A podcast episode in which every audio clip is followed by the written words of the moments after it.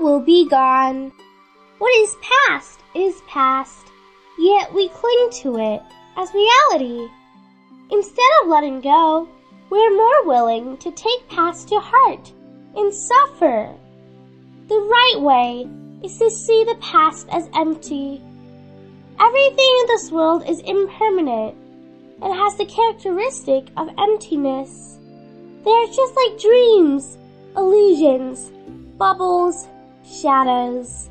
In the end, external conditions arise and extinguish. What really matters is internal growth.